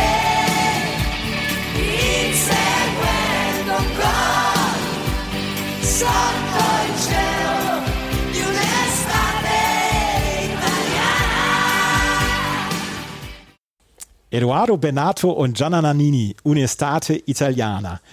Notti Magiche. Äh, magische mhm. Nächte und war damals der WM-Song der WM 1990, also der offizielle WM-Song Naughty Magica. Wurde zum Beispiel auch 2021 als ähm, die Italiener die Europameisterschaft gewonnen haben, ähm, wurde der auch nochmal gespielt. Und 2006 im Berliner Olympiastadion wurde es auch gespielt, als Italien Weltmeister geworden ist damals. Ja, ist wohl der Evergreen, der dann rausgeholt wird, aber er ist auch fantastisch. Und wenn Gianni, Gianna Nannini dich anbrüllt, dann weißt du auch, du musst jetzt was, du musst heute Abend hier was leisten. wenn Gianna Nannini dich anbrüllt, im Wikipedia-Eintrag unter Rockröhre steht neben Bonnie Tyler ihr Bild von Gianna Nannini ja. und, und Melissa Etheridge. Ein schlimmer Begriff. ja, die italienische Rockröhre. Gianna Nannini, 54 geboren italienische Songschreiberin, Rocksängerin und die hatte sehr viele große Hits, unter anderem Bello Impossibile und I Maschi. Das waren so die zwei Songs, die man damals auf WDR 1, als ich im, im damals noch nicht 1 live hieß, sondern WDR 1, habe ich immer gehört, diese Songs. Und meine, meine Mutter war großer Gianna Nannini-Fan, die, die mochte das sehr, sehr gerne. Und Eduardo, Benato, ähm, italienischer Singer-Songwriter, Rockmusiker und ähm, er war der erste, das ist eine schöne Zeitinfo von Wikipedia, er war der erste italienische Künstler, der eine Aufzeichnung im Rockpalast, in der deutschen Sendung Rockpalast bekommen hat. Rockpalast hat früher ähm, sehr häufig Konzerte aufgenommen von Künstlern und hat sie dann im WDR-Nachtprogramm und so gebracht. Und er war der erste italienische Künstler, dem diese Ehre zuteil geworden war. Gianna Nannini und Benoit Benato haben das damals bei der Eröffnungsfeier der WM 1990 im San Siro in ähm, Mailand damals gespielt und eigentlich wollte Nanini nicht bei diesem Song dabei sein, weil sie gesagt hat, ihr wäre es peinlich, wenn dieser Song kein Erfolg werden würde und wenn diese WM kein Erfolg werden würde. Und das könnte ihre, ihre Karriere betreffen. Fakt ist, dass es ihre Karriere, dass ihre Karriere gar nicht geschadet hat, sondern sie bis heute mit diesem Song unter anderem sehr, sehr berühmt äh, geworden ist. Auf 45 Wochen in den italienischen Charts, auf Platz 1 natürlich, auf Platz 2 in deutschen Charts, auf Platz 11 in den österreichischen Charts und auf Platz äh, 1 in den Schweizer Charts.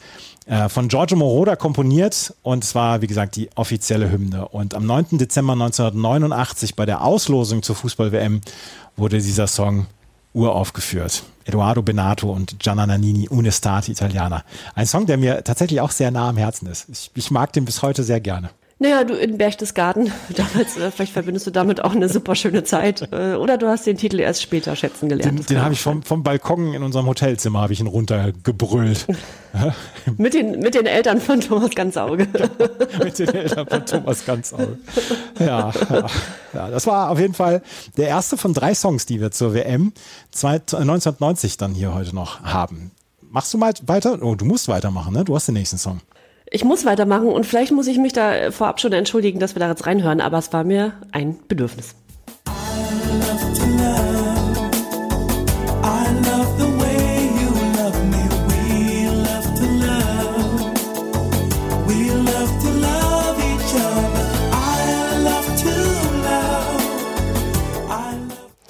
I love to love, we love to love, I love to love, we love to love. Ich glaube, die Message ist klar geworden. Das von PM Samson und Double Key. Er dekliniert einfach mal im, im, im exakt, exakt.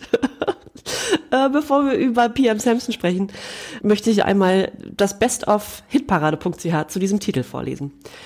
Daniel775 schreibt, sehr schöne Erinnerungen an die Soester Kirmes 1990. Wurde am Karussell hoch und runter gespielt. ähm, Southpaw schreibt, das tut jetzt wirklich niemandem weh, ob man es wirklich braucht, ist eine andere Frage. Wohl ganz und gar auf den deutschen Markt zugeschnitten. Da, da hat er einen Punkt. Hat einen Punkt. Und es wurde auch so ein bisschen für den jedenfalls deutschsprachigen Raum zugeschnitten.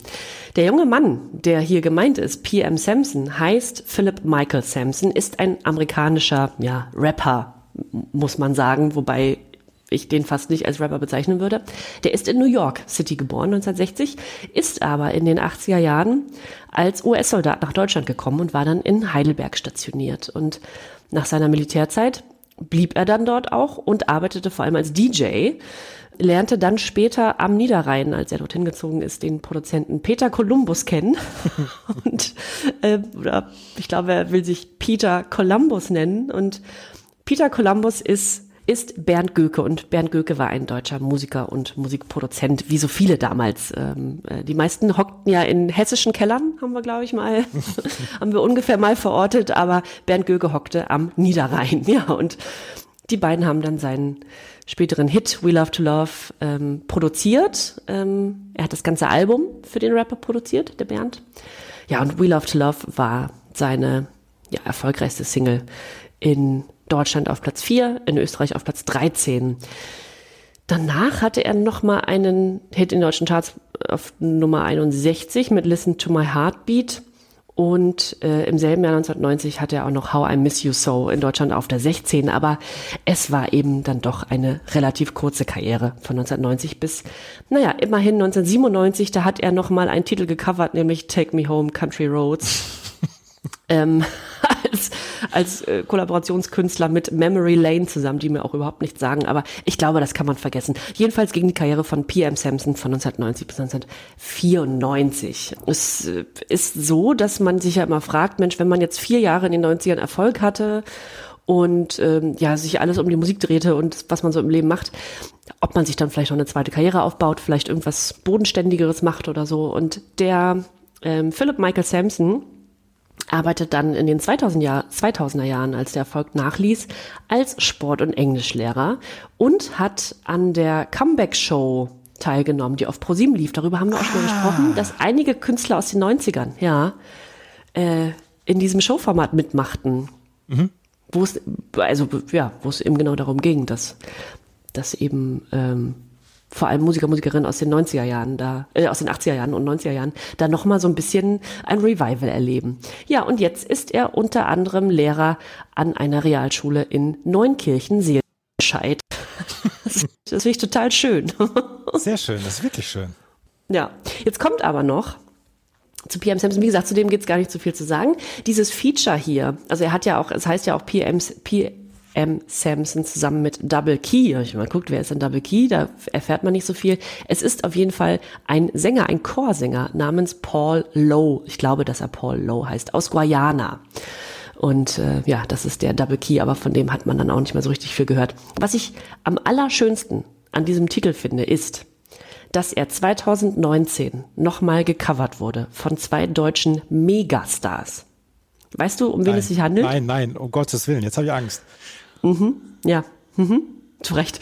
Äh, Olli P. und Thomas Anders. Du Scheiß. ich habe davon auch vorher noch nie gehört. Ich habe es mir auf YouTube angehört und ich muss es auf Instagram teilen. Ich möchte es am liebsten jetzt. Ich möchte sofort auf Go drücken und ähm, und euch das zeigen. Ja, sehr, sehr schön. Das werden wir natürlich bei Hier kommt Bravo auch noch zeigen. Ja, 2019. Das ist gar nicht so lange her, dass die diesen Titel nochmal gecovert haben. Hey, ja, ja, ja, ja. Aber wo wir beim Durchdeklinieren waren, dass er dann Le Lehrer geworden ist, das ist ja, da schließt sich ja Kreis auch, ne? Oh, richtig. Mensch. Wahnsinn. ja, so ist es. Ach ja. Ja. I love to love, we love to love. Titel 9 äh, spielen wir nicht an, Titel 10 auch nicht. Das sind äh, auf der neuen Stevie B mit Love and Emotion. Ja, Stevie B war damals ähm, in den späten 80er Jahren ein Latin- und Freestyle-Artist aus der Miami Dance-Szene. Das war auch eine, eine kurze, sehr nischige äh, Zeit und Szene damals und man nannte ihn damals auch den King of Freestyle, Stevie B. Auf der 10 haben wir, bitte? Kleinen Augenblick, kannst du ich, ich schicke dir gleich das Discogs-Bild von Stevie B zu und das musst du unbedingt dann noch teilen, ja. Ist das das mit diesem, mit dem, ähm, mit dem Iro? Ja. Nee, ne? Doch, doch. Ja? Ist, ja. Mit dem Schnurrbart und dem Iro? Ja, ja, super gut. Fantastisch sieht der Mann aus. Ja, wunderschön. Auf der 10 haben wir Jay Ski, würde ich sie aussprechen. Jay Ski mit mhm. It's a Family Affair. Jay Sky würde ich es nicht nennen. Jay Ski. It's a, nein, Jay Ski.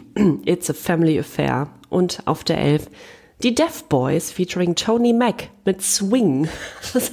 Sehr viel Neues bei diesmal. Sachen, die wir so äh, sonst noch nicht gehört haben. Mhm.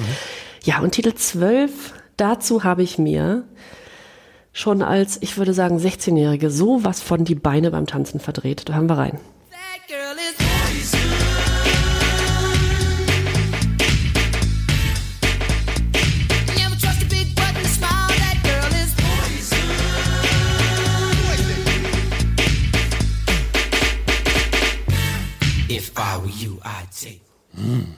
Meine Güte. das ist ja großartig. Ist das großartig? Ja, ist wirklich ein guter Song. Ist so wahnsinnig gut. Man muss sich doch dazu bewegen. Man kann doch überhaupt nicht still sitzen. Das gibt's ja gar nicht. Poison. Never trust a big butt and smile. Übrigens. Äh, eine Textzeile, die ich, die ich damals schon verstanden habe und sehr gut fand. Das tätowiert man sich Traue keinem großen Hintern. Ja. Exakt. Traue keinen großen Hintern. Bell Biff Devo sind das mit Poison komplett die Beine zu verschraubt, aber sowas von, also jahrelang. Und es lief auch immer auf den sehr guten Partys, auf denen ich war, als ich meine Sturm- und Drangzeit hatte. Wunderbar. Das kannst du heute noch, das kannst du heute, das kannst du heute noch, ähm, ohne zu zögern, kannst du das heute noch bringen. Und wenn du ein bisschen DJen kannst, äh, mischst du das unter andere Songs noch mit rein und dann hast du einen absoluten Tanzflächen-Killer. Ja, absolut. Der funktioniert richtig gut. Richtig gut. Bei dir auch? Ja, ja, bei mir auch. Ja, ja. Ich verdrehe ja. mir dazu nicht hey. die Beine, ich verdrehe mir insgesamt beim Tanzen schnell die Beine. Es ist jetzt äh, nicht unbedingt wegen dieses Songs, aber es ist auf jeden Fall sehr, sehr gut. Ja, super gut. Schön. Ähm, ich möchte einmal mit dir, aber da haben wir so viele Titel von, einmal mit dir im selben Raum sein, wenn äh, dieser Titel läuft. Ja. Ja. Oder auf der Tanzfläche. Also, Bell Biff DeVoe klingt erstmal ein bisschen seltsam, ist aber die Abkürzung der Namen aller drei Mitglieder. Ricky Bell, Michael Bivens und Ronnie DeVoe. Und alle drei sind noch Teenager, als sie zu einer ganz anderen Band gehörten. Sie sind Mitglieder von New Edition, einer sehr erfolgreichen New Jack Swing Band der 80er. Und die haben diesen New Jack Swing Stil, diesen ganz neuen Musikstil, ähm, ja, erheblich mitgeprägt damals. Und äh, New Edition hatten damals ein sehr prominentes Mitglied, das war Bobby Brown, der spätere Ehemann von Whitney Houston, der auch als New Jack Swing Artist dann solo äh, zu der Zeit sehr erfolgreich war. Ja, und New Edition haben sich dann Ende der 80er aufgelöst. Und übrig blieben die drei, Bell, Biff und DeVoe. Und die machen weiter zusammen Musik und nennen sich eben auch so, wie sie heißen. Und das Ziel war es dann, den Sound etwas reifer hinzubekommen. New Edition waren, wie gesagt, Teenage Boys.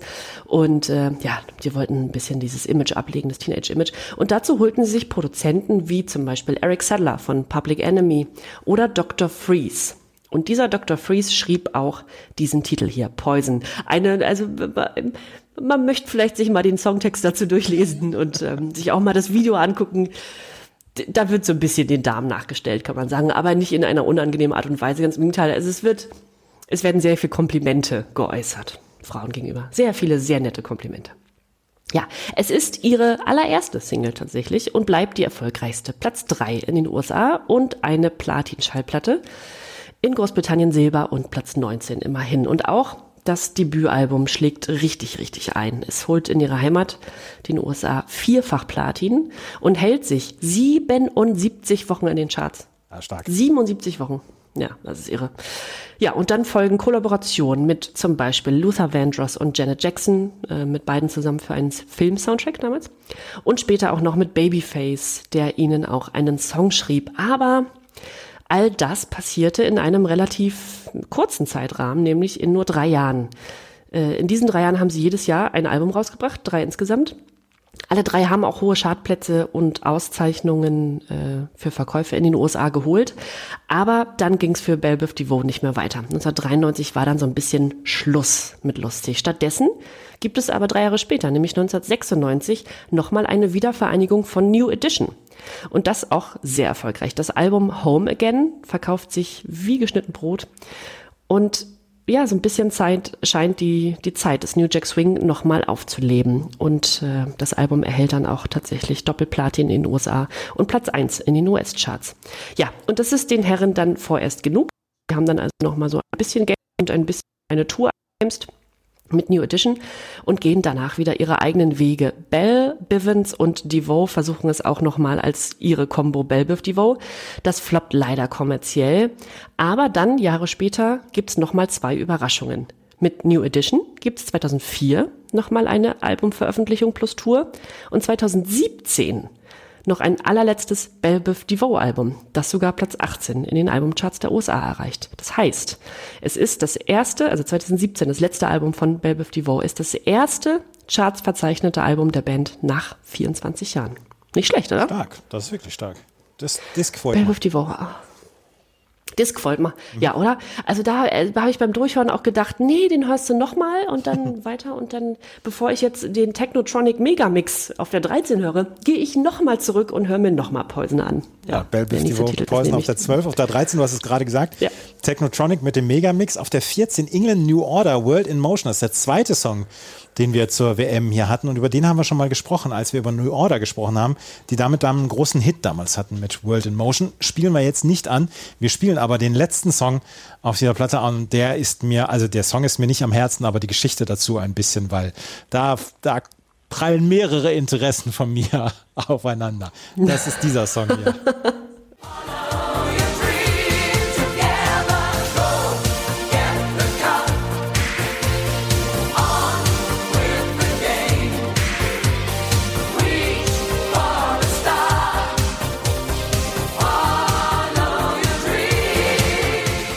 Das ist kein Song, den man lange in Erinnerung behält. Das ist kein Song, der in irgendeiner Weise eine, eine fantasievolle Hookline hat oder dass man sagt, Mensch, da ist aber ein Rhythmusbruch oder so drin. Gar nichts. Das ist ein ganz, es ist ein absolut ordinärer Popsong von der Stange.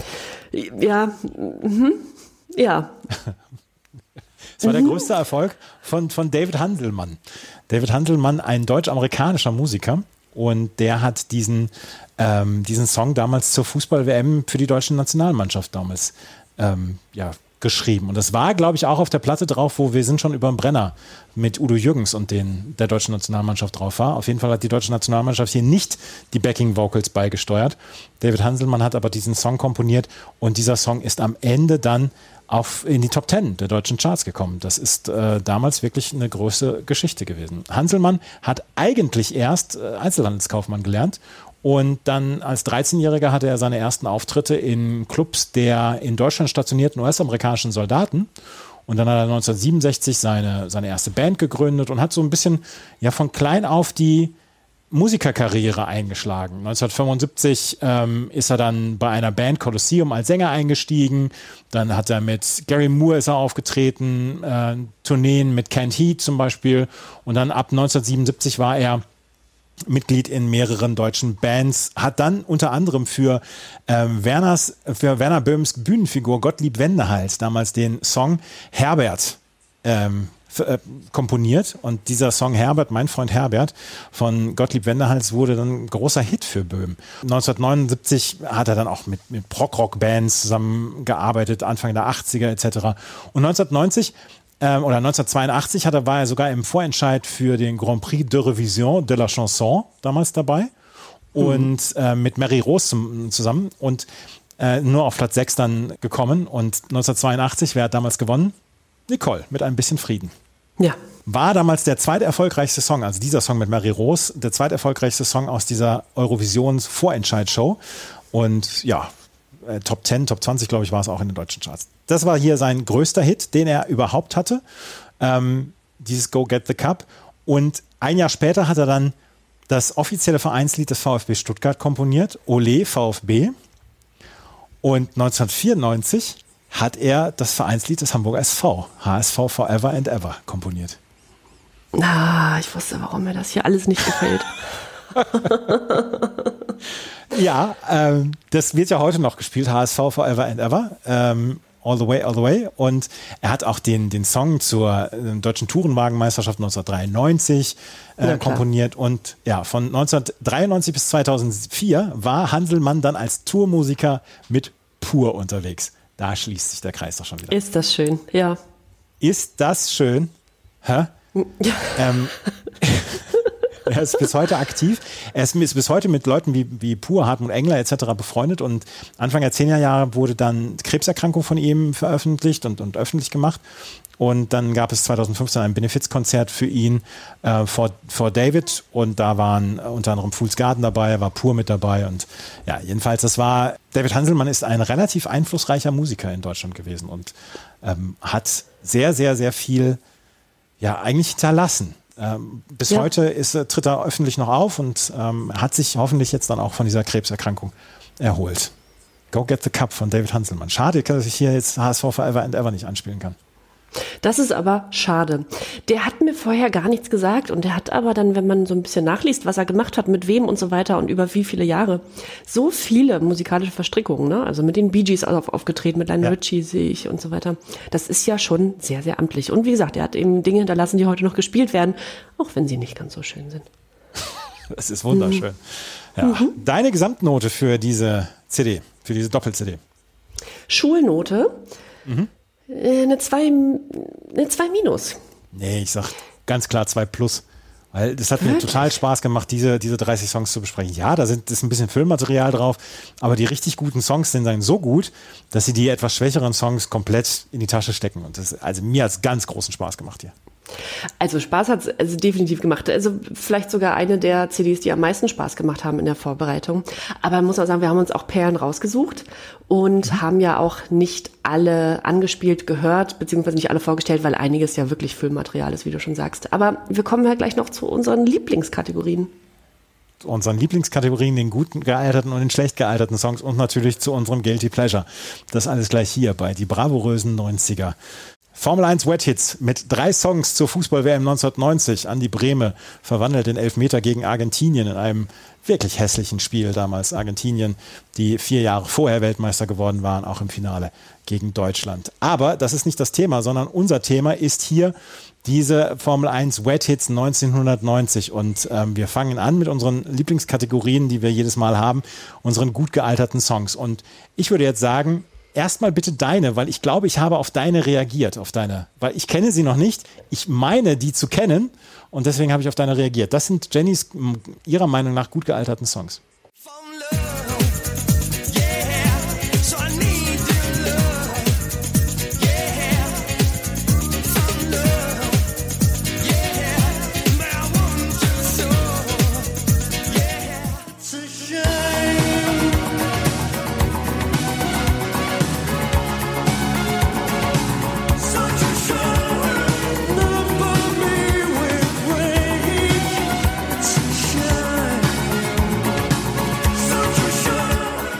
Mit, mit Talk Talk habe ich gerechnet, deswegen ist der bei mir nicht mehr dabei, aber ja. Ja, hm, staunst ein bisschen, ne? Der andere Titel, den ich äh, ausgewählt habe, ist äh, Found Love von Double D. Und genauso wie du ja sagst, du hast Talk Talk nicht dabei jetzt, ist es so, dass ich auch nicht, ich hätte vielleicht jetzt Poison genommen oder Adamski und ja. Ziel, aber ähm, wollte dann noch einen mit reinnehmen, den wir noch nicht gehört hatten. Und das war nämlich mein Überraschungshit auf der CD von Double D. Auch ein italienisches Dance-Musik-Duo und ähm, ja, zählt auch so ein bisschen in Richtung Italo House, Italo Disco. Und das macht mir total gute Laune. Und es ist Sommer, draußen sind es 28 Grad und irgendwie wirkt dieser Titel, ich habe ihn mehrmals gehört und finde ihn einfach wahnsinnig gut. Sehr gut gealtert, kann man heute noch richtig gut hören. Und Such a Shame, haben wir schon genug drüber ge gesprochen, oder? Da haben wir, da haben wir alles zu gesagt, würde ich auch sagen. Jetzt bin ich gespannt, wenn du den nicht bei hast, welche zwei Titel dir dann besonders gut gefallen haben. Ich habe ja mit Adamski und Killer gerechnet bei dir, deswegen habe ich den auch nicht drauf, aber ich glaube, dass Adamski und Killer sehr, sehr gut gealtert ist. Das sind ja. aber meine Songs, die meiner Meinung nach gut gealtert sind hier.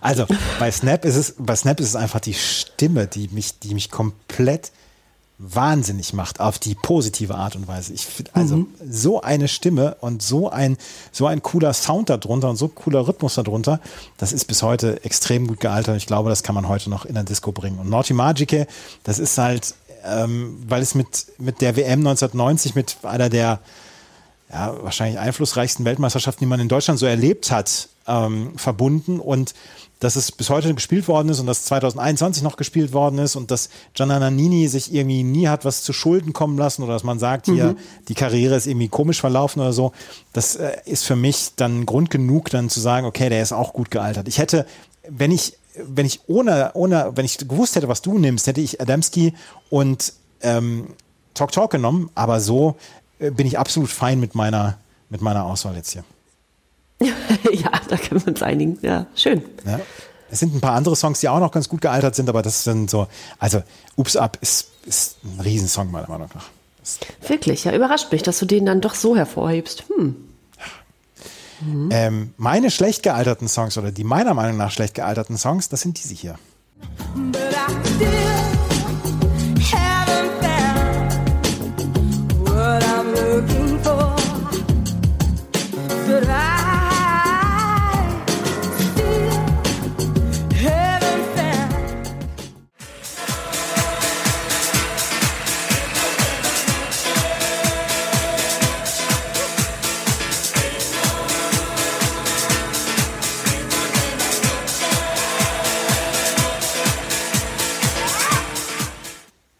Auch wenn Piotr Trowski, wenn Piotr Trowski ein Denkmal gebaut worden ist mit diesem, mit diesem Song, äh, weiß ich nicht, ob man den heute noch so richtig gut hören kann. Und Verona Feldbusch hat mir nichts getan, aber boah, ey, nee, mhm. der ist, der hat seine besten Zeiten hinter sich. Ja, auch wenn wir uns einig sind, dass es eine Bomben-Doppel-CD ist, hat man doch ein bisschen was finden können, was nicht so gut gealtert ist. Mhm. Ja, also das ist ähm, Chocolate, wir, drüber, wir haben schon drüber gesprochen, das ist die Originalversion dann mit, mit Verona Feldbusch. Ritmo de la Noche, das ist jetzt nicht unbedingt der Song, den ich jetzt hören wollen würde, wenn ich auf einer Party bin oder so. Da würde ich dann auch sagen, okay, ich gehe eine rauchen, obwohl ich seit 20 Jahren nicht Raucher bin. Ja, ja exakt. Und beim anderen, The Chimes, das ist nun wirklich, da, da haben mir die Ohren wehgetan. Ich mag I still mhm. haven't found what I'm looking for als U2-Version. Ich bin ja durchaus jemand, der sagt, bis zu einem gewissen Zeitpunkt mochte ich U2. Es traut sich ja nicht jeder, das zu sagen. Und äh, ich weiß schon, warum sie für sehr viele Menschen anstrengend sind. Aber bis zur äh, bis zum Jahr 2000 bin ich, bin ich U2 sehr wohlgesonnen gewesen und ich behaupte, bis Mitte der 90er ein großer Fan gewesen zu sein von ihnen. Aber ich kann schon nachvollziehen, warum das für manche Leute anstrengend oder für viele Leute anstrengend ist. Und diese Version, die geht halt überhaupt gar nicht. The Chimes mit I still haven't found what I'm looking for. Das ist so, das ist so eine, so eine Bar-Musik-Version. Mhm. In Schle ja, also da sind wir wieder bei der ähm, bei der After Work Party, wo sowas gespielt wird. Ja, es war eine schottische Band, The Chimes. Die wollten sich so in der, der Riege von Soul to Soul, Young Disciples, Brand New Heavies und so weiter, wollten die sich aufhalten und ja, da haben sie diese Version da rausgebracht. Ich weiß es nicht. Hm. Muss ich jetzt nicht unbedingt haben. Ne? ich auch nicht. Nach, ja. Hast du sie auch mit dabei? Exakt. Da haben wir eine Überschneidung. Dann, dann hören wir mal rein.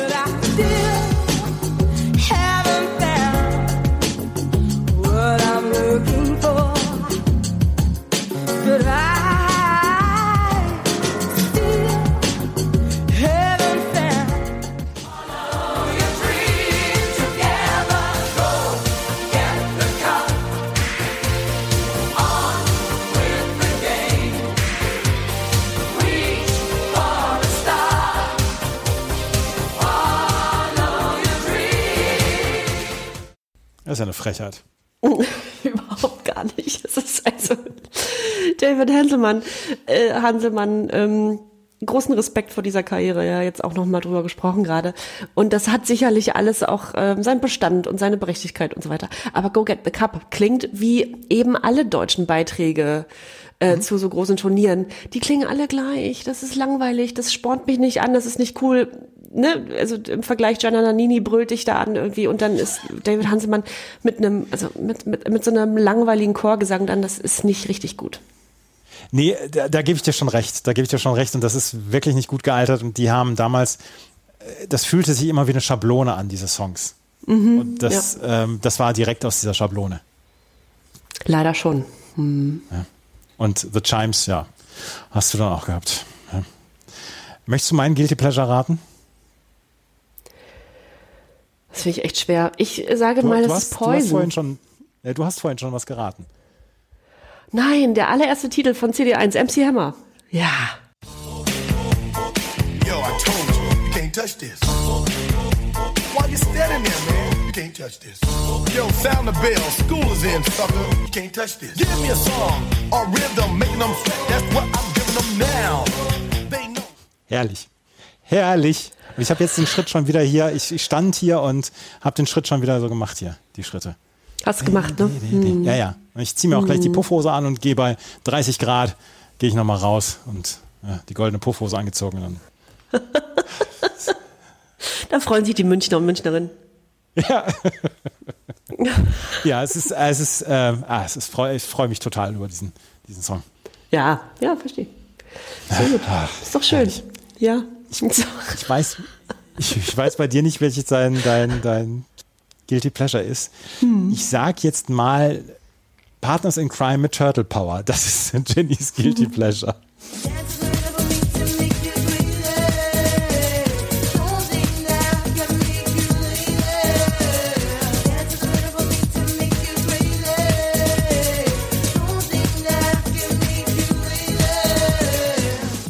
Das ist Daisy D, ne? Ja, Daisy die wir, die wir, auch, die wir auch, mhm. die wir auch schon besprochen haben, die mal ähm, Viva-Moderatorin oder MTV-Moderatorin war. Und, Viva, ähm, ja. Ja, Viva. Hm?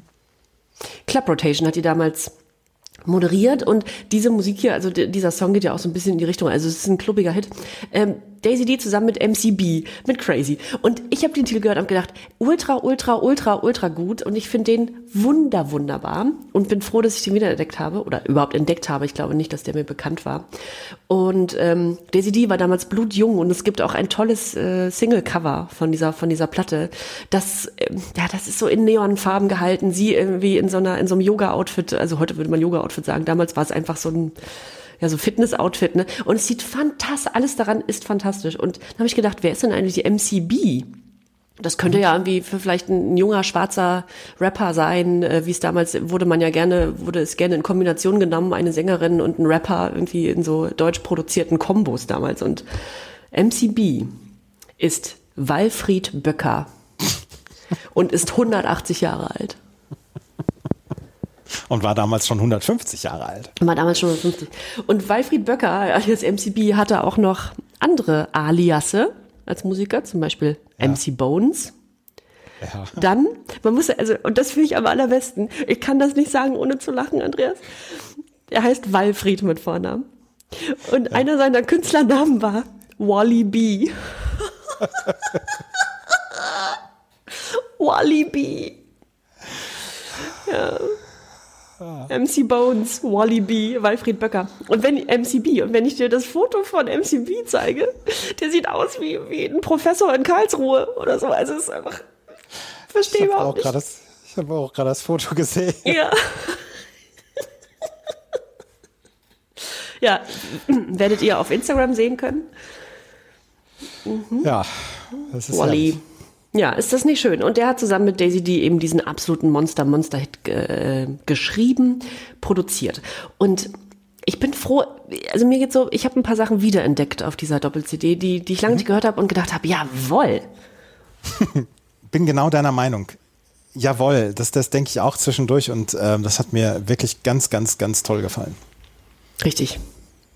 Ah, war doch, war doch prima. Jetzt haben wir äh, beim nächsten Mal wieder eine Bravo-Hits vor der Brust, oder? Die Bravo-Hits 34 haben wir beim nächsten Mal vor der Brust, die nämlich im August, glaube ich, August 2001 erschienen ist. Warte, ich muss gerade mal gucken. Erscheinungsdatum war der 10. August 2001. Ein Monat vor dem 11. September ist diese 34 entschieden, äh, erschienen. Mit Destiny's Child, Bootylicious, Wyclef Jean mit Perfect Gentleman ist da mit, mit dabei, Lil Kim in The Air Tonight mit dieser Phil Collins Coverversion. Ja. Ähm, Sabrina Zetlur ist wieder mit dabei. Melanie Thornton ist dabei. Wheatus haben wir nochmal mit A Little Respect. Schiller mit Heppner, Dream of You haben wir mit dabei. Mhm. Ähm, Captain Jack mit Ico Ico. Die Hermes House Band mit Country Roads. Haben wir nicht heute auch darüber klar. gesprochen? Na klar. Also, da mhm. gibt es wieder eine ganze Menge an Hits, die wir beim nächsten Mal besprechen werden. Alle 14 Tage mittwochs neu. Unter anderem auf meinem Musikpodcast.de und überall, wo es Podcasts gibt. Wenn euch das gefällt, was wir machen, freuen wir uns über Bewertungen und Rezensionen auf iTunes. Folgt uns auf jeden Fall bei Hier kommt Bravo auf Instagram. Dort wird es zu dieser Ausgabe tonnenweise an Material geben in den nächsten zwei Wochen. Und ansonsten können wir nur sagen, vielen Dank fürs Zuhören. Bis zum nächsten Mal. Tschüss. Ciao und tschüssi. Die bravourösen 90er. Alles zu den goldenen Zeiten der Pop- und Rocksampler. Mit Jenny Wu und Andreas Thies.